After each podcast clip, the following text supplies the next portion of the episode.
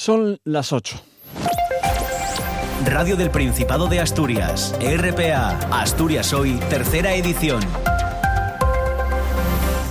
Buenas tardes. Dos motoristas de origen británico han fallecido en un accidente de tráfico esta tarde en la A8 a la altura de Llanes.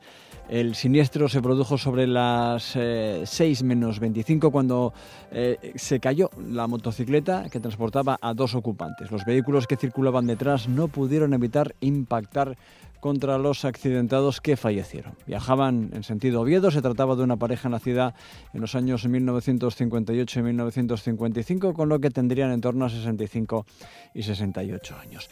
Es la noticia trágica de un lunes en el que Asturias todavía se está recuperando del temporal de la pasada madrugada y que ha visto además como los estudiantes volvían a las aulas. Más de 100.000 alumnos han iniciado el curso a la vez que también eh, algo que ha podido influir en que hubiera episodios de tráfico lento durante la jornada. Algunos de esos atascos se repitieron en la autopista Y a causa también de las obras. Esperaban retenciones al quedar una de las dos calzadas cerrada, pero los embotellamientos fueron muchos, quizá debido en parte también a esa vuelta al cole. El Principado reconoce en todo caso que la coordinación era mejorable y lo que hay que agradecer es también a, los asturianos y a las personas que se han visto afectadas pues la paciencia porque necesitamos que estas obras terminen pero sí es cierto que parece que la coordinación podía haber sido mejorable. Hasta las ocho y media tendremos tiempo para desarrollar estos y otros asuntos. Antes reciban el saludo de Simón Rupérez en el control técnico y de quien les habla, José Pérez. Comienza la tercera edición de Asturias Hoy.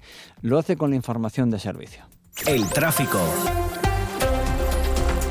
Pues vamos a ver cómo se circula a estas horas eh, por las carreteras del Principado. DGT, muy buenas tardes. Muy buenas tardes. A esta hora, afortunadamente, situación fluida y cómoda en toda la red de carreteras de la zona. Tan solo van a poder encontrar complicaciones en la 66 en Lugones en ambas direcciones, por lo que si van a circular por este tramo vía, mucha precaución al volante. Gracias, DGT. Vamos hasta Oviedo, Policía Local. Muy buenas tardes. Hola, buenas tardes. ¿Cómo se circula por la ciudad? Sí, en estos momentos destacar tráfico más abundante en la ronda norte en ambos sentidos. En el resto de zonas se circula con normalidad. Gracias, Oviedo. Y en Aviles, Centro de Control del Tráfico, buenas tardes. Hola, buenas tardes. ¿Cómo se circula por Aviles? Circulación fría y cómoda en estos momentos, no hay ningún incidente. Gracias, Aviles. Vamos con el tiempo. El tiempo.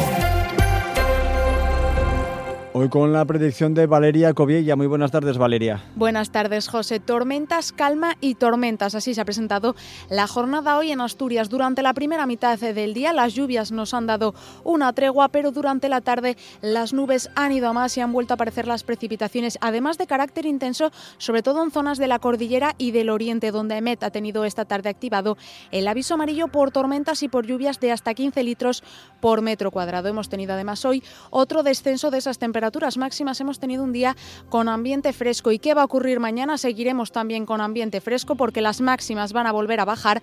Las lluvias nos van a seguir acompañando durante esta próxima noche y también durante la jornada de mañana. Va a ser un martes lluvioso en general. Eso sí, a partir del miércoles la situación va a empezar a cambiar. Tendremos un miércoles de nubes y de claros y un jueves con ambiente soleado.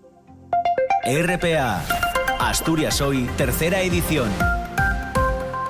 Como les decíamos, un hombre y una mujer que viajaban en una motocicleta han fallecido en un accidente de tráfico registrado en la A8 a la altura de Llanes. Los fallecidos son de nacionalidad británica y tenían 65 y 68 años. El accidente se produjo sobre la 6 menos 25 en el kilómetro 300 de la A8 a la altura de la salida de Balmori, cuando los accidentados viajaban en sentido Galicia. Los dos motoristas sufrieron una caída sobre la calzada y posteriormente fueron atropellados por los vehículos que le seguían. En el momento del accidente estaba lloviendo en la zona. El siniestro provocó retenciones en la autovía, donde poco después y debido a las eh, colas se produjo otro choque, por alcance en este caso, entre un turismo y un camión. Como consecuencia de ese siniestro, el conductor del turismo tuvo que ser trasladado al hospital de Arriondas al haber sufrido una contusión torácica. Más retenciones durante todo el día se han producido episodios de tráfico lento y atascos en la autopista Y a causa de los cortes entre Lugones y Robledo con motivo de las obras de ampliación del tercer carril.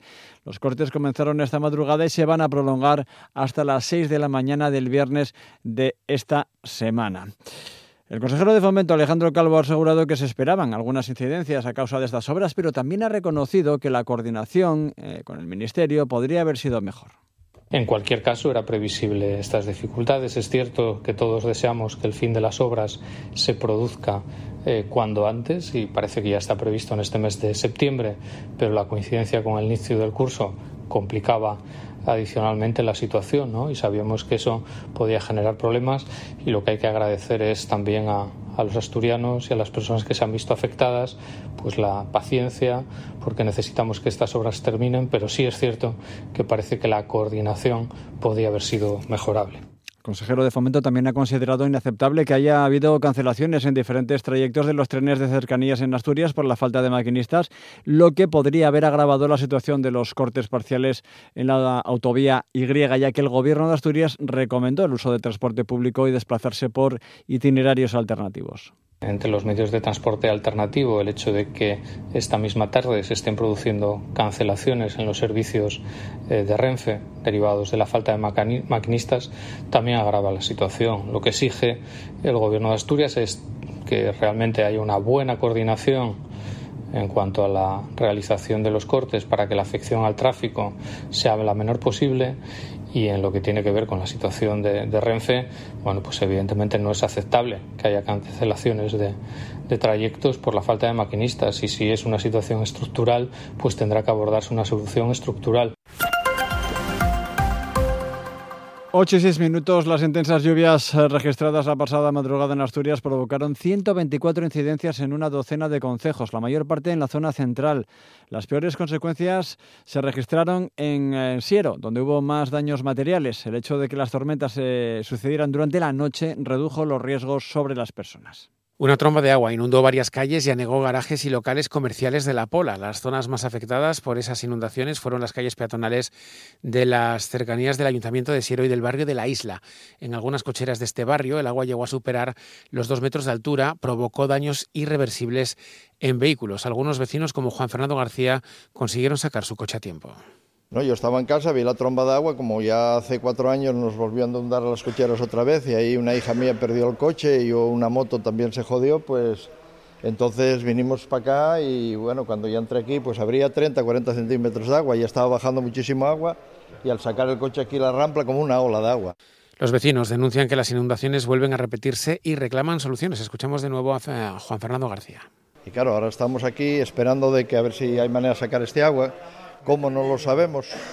Porque tuvieron ayer aquí los bomberos y tal, pero ahora mismo hace falta unas bombas buenas para achicar este agua, porque esto es lodo. Entonces este lodo lo hay que sacar de aquí. El agua también ocasionó desperfectos importantes en establecimientos de Pola de Siero. En las calles peatonales cercanas al ayuntamiento, la riada entró en los locales comerciales y hosteleros y destrozó abundante material. Uno de los negocios afectados ha sido la tienda de ropa Confecciones El Chico. Su propietaria, Esther López, afirma que tienen pérdidas elevadas. Muchos porque, claro, la ropa se moja y lo que está húmedo no vale para vender. Y claro, aunque estés a una distancia del suelo de 10 centímetros, esto pasó por encima, porque ya ves ahí la distancia que hay. Se ve bien y si llega hasta los sitios, por ahí tenemos, tenemos como cajes de, a ver, como armarios empotrados debajo del escaparate y llegó a pasar hasta los armarios. O sea, subió muchísimo. Otra zona inundada por la noche, la de la Plaza Cubierta y la Glorieta Pablo Iglesias, amanecía en mejores condiciones. Las terrazas volvían a la calle mientras los operarios seguían limpiando los rastros de una noche que los vecinos califican de terrorífica. Los vecinos también reclaman al Ayuntamiento de Siero que realice las obras y actuaciones necesarias para que si vuelve a llover con tanta intensidad como anoche, las consecuencias no sean las mismas. En Gijón los bomberos tuvieron que actuar por una docena de inundaciones por caídas de árboles debido al viento y ante avisos por persianas rotas, brandillas, filtraciones y falsos techos. La inundación más importante tuvo lugar en el Centro Municipal Integrado Gijón Sur. Pablo Ferrío es jefe del Servicio de Prevención y Extinción de Incendios del Ayuntamiento esta madrugada hemos tenido 33 intervenciones, entre las, entre las cuales eh, ha habido 12 caídas de árboles, eh, daños causados por agua, 10 inundaciones, de las cuales la más importante ha sido en el centro integrado de Gijón Sur, ahí en Pumarín. Y luego hemos tenido varios eh, desperfectos en edificios, en infraestructuras, bueno, tapas de alcantarilla, etcétera. Cosas graves no hemos tenido. En Marruecos continúan las operaciones de rescate de víctimas por el terremoto que se registró el viernes por la noche cerca de la ciudad de Marrakech. El balance provisional del gobierno marroquí cifra en 2.681 los muertos y 2.501 los heridos. El ministro de Asuntos Exteriores ha informado de que no consta ningún español muerto o herido y que están bajo control los 18.000 residentes en el país inscritos en el registro consular. Por su parte, el gobierno asturiano está facilitando el regreso de al menos una docena de asturianos que estaban de vacaciones allí. Todos se encuentran en buen estado. Además de las personas que están de vacaciones, el Principado tiene constancia de 41 asturianos censados en el país, la mayoría en Casablanca y Tánger, ciudades alejadas del epicentro del terremoto. Olaya Romanos, directora general de Migración del Principado. Hemos podido eh, contactar con todos, interesarnos eh, personalmente por su estado. Todos y todas se encuentran bien, con el eh, susto lógico de, de, lo que han vivido, pero todos y todas tienen ya resuelta la vuelta al Principado, por lo tanto, bueno, pues pronto estarán ya de nuevo en, en Asturias recuperándose de lo que ha sido sin duda un tremendo susto. RPA, Asturias Hoy, tercera edición. El presidente del Principado se ha reunido hoy con el rey. Ha sido uno de los encargados de abrir la ronda de contactos con Felipe VI tra, eh, eh, con los presidentes autonómicos después de la presidenta madrileña. El asturiano le ha expuesto al monarca los principales proyectos que tiene planeados en esta legislatura. Tras el encuentro con el rey, Barbón ha hablado sobre el proceso de negociación de la próxima investidura y las críticas desde algunos exdirigentes socialistas. El presidente asturiano pidió unidad en torno a Pedro Sánchez a los dirigentes históricos del PSOE. Y eso también se agradece que los veteranos del partido nos ayuden, ¿no? Claro que nos expliquen y nos den su opinión, sí, sin duda, pero sobre todo que apoyen a esta nueva generación que tiene que afrontar un, una España muy diferente a la del año 78 y que, por cierto, somos tan creyentes de esa España como eran ellos. También ha avanzado que la princesa Leonor recibirá la medalla de Asturias cuando cumpla 18 años. Lo lógico, como se hizo en el caso del hoy rey, es que una vez cumpla los 18 años eh, la princesa y Julio prometa la constitución en, en, Cortes, bueno, pues se haga lo mismo que hicimos con el hoy rey, que es que el Consejo de Gobierno aprobará la concesión de la medalla de Asturias, pues en este caso a la princesa y sea un honor sin duda, ¿no? El presidente del PP ha llamado a los líderes territoriales de su partido a responder a las posibles cesiones de Pedro Sánchez al independentismo catalán. Además, el presidente popular ha anunciado que su partido llevará iniciativas a todas las instituciones, también a la de justicia, para defender la igualdad entre los españoles. Núñez Feijóo ha vuelto a reiterar al PSOE su disposición a negociar para evitar un gobierno avalado por los votos de los independentistas.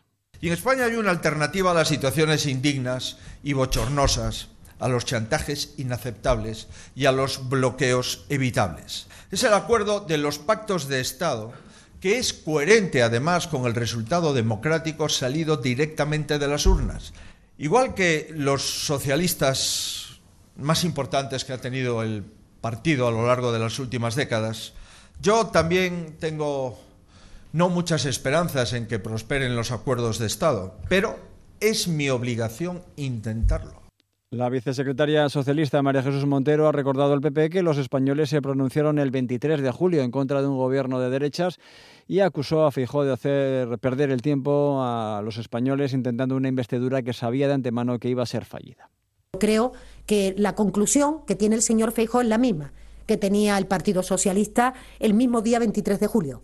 Solo tienen 172 votos y frente a los que ellos llaman 11 millones de votos que defienden ese gobierno, es evidente que el PSOE defiende los 12 millones de votos que se opusieron a un gobierno formado por la derecha y la ultraderecha. La Comisión Europea ha elevado su previsión de crecimiento de la economía española. Calcula ahora que el Producto Interior Bruto aumentará este año un 2,2%, tres décimas más que sus previsiones iniciales. Además, espera que la inflación baje hasta el 3,6% al cierre de este año. Esto lo valoraba positivamente precisamente la ministra de Hacienda en funciones. Porque hoy, justamente, la Comisión Europea ha revisado tres décimas al alza las previsiones de crecimiento de España confirmando que seremos la gran economía de la Unión Europea que registrará un mejor comportamiento. Yo creo que es una magnífica noticia para todos aquellos que quieren bien para nuestro país y que defienden el interés general. El gobierno asturiano prevé iniciar próximamente las negociaciones para una nueva concertación social con los sindicatos y los empresarios. Así lo ha asegurado este lunes la vicepresidenta del Ejecutivo, Jimena Llamedo, tras mantener la primera reunión de esta legislatura con los secretarios generales de UGT y comisiones obreras.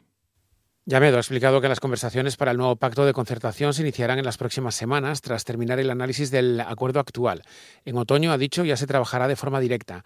Entre las prioridades del Ejecutivo ha citado la juventud, la igualdad y el empleo. La voluntad es de, de diálogo, de que este sea el primera, la primera de muchos otros encuentros, ¿no? Para abordar siempre, pues eso, las necesidades, las prioridades de, de Asturias y, por supuesto, los acuerdos, que es una seña de identidad de, de este gobierno, como el propio presidente trasladaba recientemente, pues seguramente ¿no? en, el otoño ya pues estaremos trabajando en esa nueva concertación social. Por su parte, el secretario general de UGT, Javier Fernández Lanero, ha recalcado la necesidad de analizar lo que queda pendiente del actual pacto para posteriormente negociar un nuevo documento.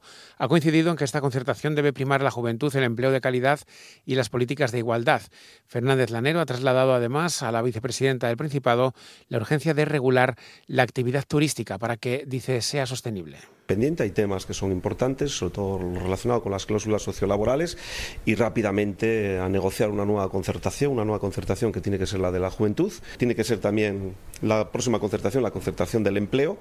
Eh, tenemos que analizar el desempleo que tenemos y las vacantes que supuestamente hay. Hay que ver cómo funcionan los servicios públicos de empleo. Desde Comisiones Obreras, su secretario general en Asturias, José Manuel Zapico, ha señalado cómo el principal reto de la comunidad es el reto demográfico y ha reclamado al nuevo Ejecutivo medidas para retener a los jóvenes en Asturias, al mismo tiempo que ha hecho hincapié en el desarrollo de las agentes de igualdad en las empresas. También ha destacado la necesidad de apostar por un turismo sostenible, profesional y con un empleo de calidad. Somos cada vez menos personas en Asturias, más envejecidas y por lo tanto hay que ser ambiciosos y desarrollar políticas acorde con los tiempos y el reto que tenemos.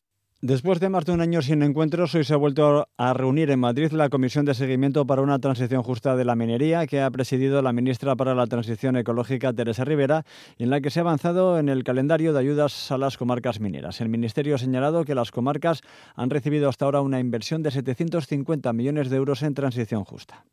En esta reunión, la directora del Instituto para la Transición Justa, Laura Martín, ha anunciado que están trabajando para lanzar nuevas líneas de ayudas por valor de 69 millones de euros para financiar proyectos de infraestructuras e iniciativas empresariales que quedaron fuera en anteriores convocatorias. Martín ha señalado que se han desplegado hasta el momento más de 750 millones de euros de ayudas para acciones de transición justa en las comarcas mineras afectadas por el cierre de las minas desde que se firmó el acuerdo marco para una transición justa de la minería del carbón, allá por el Mm, año 2018 ya hasta diciembre del año en curso. En cuanto a la bolsa de empleo para contratar trabajadores directos y también de las subcontratas en la restauración de las minas, un 90% de los inscritos en disposición de trabajar está actualmente empleado. Calculamos que para finales de, diciembre pues hayamos invertido en transición justa desde el Ministerio para la Transición Ecológica, solo para municipios mineros, 750 millones de euros en inversiones. Son muchas inversiones y, y están canalizadas con bastante agilidad. Y luego pues tenemos que fijarnos en aquellas cosas, en aquellos detalles que en los que todavía tenemos eh, que avanzar. Hay una, un grupo de personas pequeño, muy pequeño, ya entre 15, 20 personas que están en situación de desempleo. Por su parte, el secretario federal y responsable del sector minero de UGT FICA, Víctor Fernández, confía en que el Ministerio cumpla sus compromisos con la minería y reclama transparencia e información. Si se cumple lo que dijo la vicepresidenta, sí. Ahora si seguimos con lo, con lo que pasaba antes, que ni se nos informa, nos tenemos que enterar por el BOE y tardamos 14 meses en vernos, pues serían negativas. 8 y 18 minutos. Hoy ha comenzado un nuevo curso educativo en Asturias, el 23-24, que completa la implantación de la nueva ley educativa, la LOMLOE. 101.575 alumnos, concretamente de infantil, primaria, secundaria y bachillerato, han vuelto a las aulas en Asturias tras las vacaciones. Por segundo curso hay un descenso en las matriculaciones. El descenso global del alumnado se sitúa en el 1%. En cuanto a las unidades, hay 23 menos en infantil y 2 menos en primaria, pero en eso en bachillerato se han abierto 16 nuevas aulas.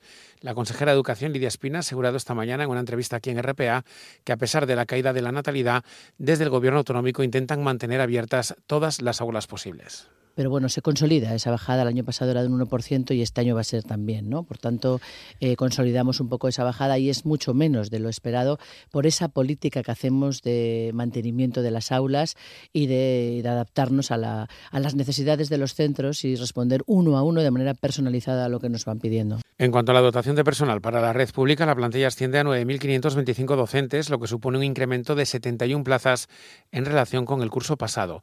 El curso que ha comenzado hoy lunes es el segundo con el calendario lectivo unificado y estrena además el plan de coeducación y el programa de enseñanza en lenguas extranjeras. El inicio del curso siempre trae problemas organizativos. En Oviedo, familias de la corredoria piden a la consejería que prevea con tiempo la equiparación del nuevo centro en construcción para que entre en funcionamiento en los plazos previstos. El curso en el actual instituto ha arrancado con un aumento de alumnos y los habituales problemas de espacio y material. Las obras del nuevo Instituto de la Corredoria marchan a buen ritmo. Las familias, en cualquier caso, piden a la Consejería adelantar la licitación del equipamiento del centro para que se cumpla el plazo de su puesta en marcha para el curso 2025-2026. Pilar Suárez forma parte del AMPA del Colegio Público Carmen Ruiz Tilbe.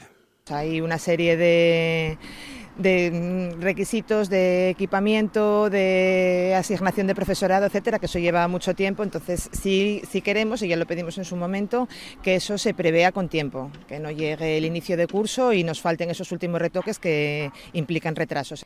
En el actual instituto el curso se ha iniciado con 1.034 estudiantes, 30 más que el año pasado. Es el tercer año con barracones auxiliares y la falta de espacio y de material sigue siendo un problema, según denuncia Sonia Ribeiro del AMPA del IES de la Corredoria. Tenemos un poco de falta de material a causa de todo esto. No esperábamos que aumentara así tanto los alumnos. Hay que andar reubicando mesas, sillas, a ver por dónde hay mesas y sillas para poder eh, meter a los alumnos. En Cangas de Narcea los problemas son otros. El Instituto y el Colegio Alejandro Casona tienen que compartir auxiliar, una situación a juicio de las familias inviable para atender a los nueve niños y niñas con necesidades especiales en ambos centros educativos. María Jesús Mesa y María García son madre y alumna, respectivamente, afectadas por esta situación en el IES de Cangas. Mi hija necesita eh, auxiliar las seis horas del día. Yo no puedo programarme a mí misma para que me entren ganas de hacer pis a ciertas horas solo porque a alguien se le ha ocurrido la maravillosa idea de poner un auxiliar para ocho guajes o para nueve guajes. Escuchábamos a María, alumna del instituto, que no va a ir a clase hasta que se encuentre una solución. Desde la consejería apuntan a que se trata de algo temporal, situación que, según las familias, se conocía de antemano. Y las familias del Colegio Público Rural de Yorgozana, en Carreño, no han llevado a los niños a clase para denunciar el incumplimiento del compromiso de la Consejería de dar estabilidad a la plantilla del centro. Desde la Asociación de Madres y Padres de ese colegio, Rebeca López lamenta que no continúe en ese centro educativo el director profesor que hasta ahora estaba destinado durante dos cursos en Comisión de Servicios Extraordinaria y añade que a esto se suma que su sustituta no empezará el curso por estar de baja. Esto supondrá, denuncian las familias, que en muchas ocasiones solo haya un docente para nueve niños de tres a nueve años. Nosotros lo que pedimos es otra vez volver a esa comisión de servicios extraordinarias, eh, volver a que, a que tenga esa estabilidad y sobre todo que, el profesor que hizo tanto por la escuela, David González, que pueda también participar y que pueda no presentarse a esa, a esa plaza. Y sobre todo queremos que los críos tengan un profe. A ver, no, no los vamos a llevar simplemente pues porque solo hay un profe de inglés. Para un grupo de niños que van desde los tres años hasta los nueve en un cole rural en medio del monte que si le pasa algo a alguien mm, tiene que haber dos profesores sobre este asunto hemos preguntado a la consejera de Educación, a quien RPA Lidia Espina ha defendido que el colegio tiene los maestros que le corresponden y que mañana saldrá a la plaza de sustitución de la directora que está de baja desde el día 2. Que, para nada es solo un profesor, hay los profesores que, de acuerdo al horario tengan que tener, el profesorado que tienen, hay, dos personas que, creo que son de inglés y de infantil que, tienen allí, allí su plaza. Y aparte hay profesores itinerantes con, con otro centro que irán a dar sus materias de especialistas. Por tanto, eh, todos están adjudicados en tiempo y forma y ahora lo que sí que tiene que salir eh, mañana es la plaza de sustitución de la directora, que como bien les digo, se puso de baja el día 2, pero es solamente esa plaza está cubierto y pueden tener esa tranquilidad también. El grado de Minas ha iniciado hoy una nueva etapa en su historia en el campus de Mieres después de su polémico traslado desde Oviedo. Finaliza así el traslado de los más de 100 alumnos que estudian los grados o el máster de Minas. La polémica empezó hace más de un año ya que el Ayuntamiento de Oviedo se opuso desde el inicio al traslado. Incluso dos asociaciones de ingenieros intentaron paralizar la mudanza sin éxito recurriendo a los tribunales. Los dos grados relacionados con la minería y el máster específico se estudiarán a partir de ahora en la Escuela Politécnica de la Cuenca del Caudal. Su director ha dado hoy la bienvenida a los estudiantes a este campus. Ángel Martín sientan a gusto, queremos que formen, digamos, eh, que se unan al resto de, nuestros alumnos. Eh, hay que pensar que tienen, son muy afines, son todos ingenieros, también tenemos de minas aquí, con lo cual, bueno, pues no es muy, no es una cosa, digamos, que haya grandes diferencias. Los alumnos que ya habían empezado los estudios en el campus obetense han podido hacer una comparación. Destacan en positivo las instalaciones mierenses. Diego García, alumno de máster y vecino de Oviedo, y Fernando García Magdalena, eh, alumno de Ingeniería de Minas y vecino de Lugones. Mucho mejores y las clases son eh, tienen materiales más nuevos y tal y, y bueno, en general está bastante mejor en ese sentido. Son brutales, son un tremendo conglomerado de edificios, el gimnasio a simple vista parece brutal. Así que yo creo que en cuanto a instalaciones y espacio, vamos a salir ganando. En negativo, en algunos casos, se destacan los desplazamientos. Además, tema transportes, podía ir en bus, aquí no, aquí tengo que hacer transbordo en Oviedo para venir para Mieres, tardo más, me coincide muy mal con los horarios, entonces tengo que coger el coche. RPA, Asturias Hoy, tercera edición. Llegamos casi ya, segundos quedan para las 8 y 26 minutos, entramos en la recta final de esta tercera edición de Asturias Hoy. El Ayuntamiento de Gijón ha tenido que cerrar hoy al baño la zona de la desembocadura del río Piles, concretamente en el espacio de Arenal, eh, comprendido entre la escalera 12 y la 15 de la playa de San Lorenzo. Según el consistorio gijonés, pese a que por el momento no hay constancia de contaminación fecal, la medida permanecerá en vigor hasta eh, mañana, hasta mañana martes. El Ministerio de Transición Ecológica publica el mapa con el grado de desarrollo de las zonas de bajas emisiones en España, zonas en las que están obligadas las ciudades españolas de más de 50.000 habitantes. En el caso de Asturias, Oviedo, Gijón, Avilés y Siero figuran como ciudades que ya tienen proyectos en trámite. Hay 17 localidades españolas que no han iniciado los trabajos para implantarlas y se arriesgan a perder fondos europeos. En el caso del Ayuntamiento de Gijón, que tiene proyectos en trámite, pero la concesión de una segunda fase de ayudas no es favorable. Dejarán de recibir casi 10 millones de euros que el anterior equipo de gobierno había solicitado para la creación de una zona de bajas emisiones. La idea del equipo actual es continuar con este plan más adelante y centrarse ahora principalmente en la zona de Cima de Villa. Pelayo Barcias, el concejal de Tráfico, Movilidad y Transporte Público del Ayuntamiento de Gijón. Por un lado, el anterior equipo de gobierno, con unos fondos europeos, dejó, eh, dejó el inicio de la zona de bajas emisiones de la calzada, la cual tenemos que estudiar con los vecinos y comerciantes el, el poder implantarlas y en, en, un futuro, pero luego aparte nosotros creemos que en Gijón ya existía otra zona de bajas emisiones que es Cima de Villa, la cual queremos transformar ya oficialmente como zona de bajas emisiones. Mantendrán las mismas restricciones que hasta ahora, prohibir la entrada de vehículos a partir de las 9 de la noche y favorecer a los residentes. Con ello se ahorrarán grandes inversiones y cumplirán con el decreto que les exige la uh, zona de bajas emisiones para el próximo año. Nuestra idea de partida es que para el verano de 2024, dentro de, dentro de menos de 12 meses, eh, Cima de Villa sea una zona de bajas emisiones, pero con los criterios de acceso exactamente igual que hay ahora.